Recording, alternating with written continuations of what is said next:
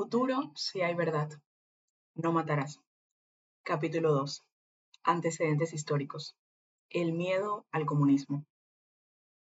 El socialismo, con su utopía igualitaria, se erigió como una esperanza entre la clase trabajadora en América Latina, y su influencia se extendió por esta región, aunque no siempre en relación con Moscú. En México, por ejemplo, triunfó una revolución campesina que estalló en 1910 y tuvo como su consigna tierra y libertad, la cual resonó por el resto del continente. Era el ejemplo de que las clases populares podían derrotar a las oligarquías criollas. En Colombia, como en otras partes del continente, a los campesinos y pueblos étnicos les fueron impuestos sistemas de explotación que las grandes haciendas heredaron de la colonia, que estaban soportados en la mano de obra de trabajadores y campesinos sin derecho a la tierra. De tiempo atrás, el Estado había sido incapaz de resolver el problema sobre la propiedad, lo que hizo que unos pocos se adueñaran de las zonas más productivas, que eran las tierras bajas, ubicadas en las vegas de los ríos y que fueron utilizadas para la ganadería extensiva. Algunas leyes, lejos de solucionar ese problema, lo agudizaron.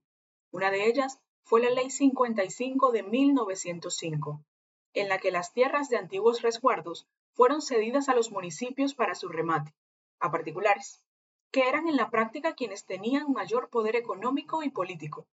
En regiones como el Caribe, principalmente inmigrantes árabes y europeos. Mientras ocurría esta forma de despojo, la selva era devastada. Durante los años 20 del siglo pasado en el Pacífico había dos decenas de acerríos en las desembocaduras de los ríos, lo que incentivó la proletarización de comunidades negras. En gran parte del país primaba el latifundio en diversas modalidades de hacienda, mientras los campesinos eran jornaleros o, en algunos casos, dueños de minifundios que daban apenas para comer. En la mayoría de las regiones cafeteras, los campesinos no podían sembrar su propio grano, pues debían trabajar como mano de obra barata de grandes hacendados, que amarraban su fuerza laboral con deudas y contratos de arrendamiento impagables. No eran, en sentido estricto, ciudadanos, menos aún las mujeres, cuyo trabajo era subvalorado, invisible y forzado, así como el de los niños en el campo, las minas y las plantaciones. Con frecuencia, los campesinos tuvieron choques con la policía y el ejército, instituciones que apenas estaban en formación y defendían a los grandes propietarios de la tierra. En el sistema que imperaba, los hacendados eran al tiempo los representantes políticos de las regiones. De su lado estaban también los alcaldes, notarios, jueces y la Iglesia Católica.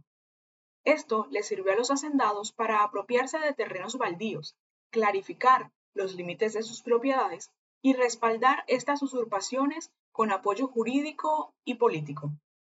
Catherine Legland señala, no deja de ser irónico que, aunque muchas de estas apropiaciones fueran ilegales, hubieran sido aprobadas en su época por el sistema judicial colombiano. La Comisión de la Verdad ha encontrado que dicha ironía encarna un patrón de comportamiento histórico respecto al despojo de tierras, especialmente en los pueblos étnicos. En Tolima y Huila había un levantamiento social liderado desde 1915 por Manuel Quintín Lame y José Gonzalo Sánchez. Era una lucha por la recuperación de los resguardos y el autogobierno de los pueblos indígenas. Autodidacta, erudito, Lame combinó el litigio con las acciones de hecho para recuperar tierras de sus resguardos despojados. Para entonces surgía también la clase obrera alrededor de la construcción de carreteras y de ferrocarriles. Y en los braceros que movilizaban el comercio por el río Magdalena que durante casi dos siglos fue la columna vertebral de la construcción de la nación colombiana.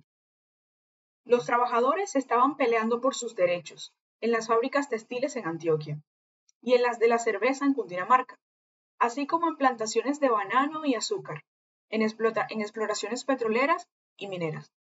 Los estudiantes emulaban las protestas que en Córdoba, Argentina, habían llevado a una profunda reforma liberal de la educación, Existen registros de 44 protestas realizadas entre 1910 y 1934, la mayoría lideradas por trabajadores de las navieras y el ferrocarril.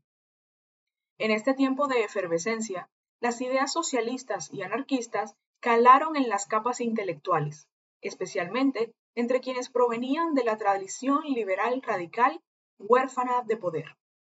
Estos cambios sociales chocaron con el gobierno conservador y con sus dos soportes fundamentales, la Iglesia Católica, que en virtud del concordato firmado en 1887 ejercía como representante del gobierno en las tareas de educación y civilización de los territorios de misiones, y un ejército joven, regido por la Constitución de 1886, que bebía de la doctrina prusiana aprendida en Chile. Esta Carta Magna mantenía el ideal de un Estado unitario y contemplaba la figura de los estados de sitio, como mecanismo para prevenir o apagar los intentos de revuelta en las regiones. No obstante, el Estado central no logró ejercer completamente el monopolio de la fuerza ni pudo subordinar a los poderes de facto en diferentes regiones durante el siglo XX, y tampoco lo ha hecho en las dos primeras décadas del siglo XXI. Hasta la publicación de este informe, extensas zonas de Colombia aún son controladas por grupos armados de diversa índole. En 1926 se creó el Partido Socialista Revolucionario, PSR, que recogió gran parte de los grupos inconformes. La conjunción de ese despertar social impulsado por liderazgos populares y la ebullición de corrientes socialistas fue leída por el gobierno conservador del presidente Miguel Abadía Méndez como una conspiración del comunismo internacional. Así los registró en sus memorias el ministro de Guerra de la época, Ignacio Rengifo. Ha surgido un peligro nuevo y temible, quizá el más grande que haya tenido durante su existencia la patria y del cual en mi concepto, no nos hemos ocupado suficiente, o sea, en el grado y medida necesario para afrontarlo y vencerlo. Tal es el peligro bolchevique, la ola impetuosa y demoledora de las ideas revolucionarias y disolventes de la Rusia del Soviet, ha venido a golpear a las playas colombianas, amenazando de destrucción y ruina y regando la semilla fatídica del comunismo, que por desgracia empieza ya a germinar en nuestro suelo.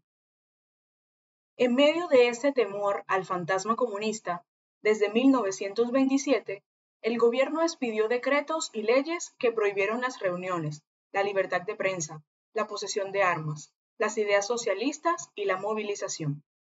En virtud de este miedo, tildó de comunistas las expresiones de descontento, incluso aquellas que buscaban que las multinacionales cumplieran con la ley colombiana como ocurrió en las huelgas del petróleo y el banano de 1927 y 1928. Se impuso la cárcel y el cepo para quienes promovieran protestas. A los líderes de las ligas agrarias se les detenía, golpeaba o desterraba y, si eran extranjeros, se les expulsaba. Dos lugares destacaban por su agitación social. Barranca Bermeja, en Santander, donde la Tropical Oil Company comenzaba a explorar petróleo, y Ciénaga, en Magdalena, donde la United Fruit Company concentró 60.000 hectáreas, de las cuales por lo menos 12.000 estaban sembradas con banano. Aquellos eran enclaves económicos en los que las multinacionales contrataban a destajo en un momento de la historia en el que los obreros del mundo luchaban por una jornada de ocho horas. Bajo el influjo de los socialistas se creó la Unión Sindical Obrera, USO, en 1923, y al siguiente año esta convocó a su primera huelga. Luego vendrían otras en 1927, 1935, 1938, 1946 y 1948. En cuanto a los trabajadores de la United Fruit, estos hicieron huelgas en 1910 1918 y 1924, pero la de 1928 impactaría por su organización, por el número de participantes y porque además de abogar por reivindicaciones de jornaleros y empleados de la empresa, incluyó a sectores como el de los comerciantes. El pliego de peticiones fue suscrito por delegados de 15 sindicatos, de obreros, colonos, braceros y campesinos, y lo firmaron miles de trabajadores. La Comisión de la Verdad tuvo la oportunidad de escuchar a María Tila Uribe, hija de uno de los dirigentes socialistas de aquella huelga, quien contó lo que escuchó de voz de algunos líderes como María Cano, Eduardo Maecha y de su padre, Tomás Uribe Márquez, sobre lo ocurrido en las bananeras. Cuando ellos se referían a la zona bananera, decían el infierno. Así llamaban los socialistas viejos a ese pedazo de patria, donde se consumieron junto con sus familias los trabajadores. Porque la huelga no era solamente de los hombres, allá estaban las mujeres que eran las que cocinaban, sin salario, para 35 mil personas. Y, encima de todo, estaban peleando por las ocho horas de trabajo.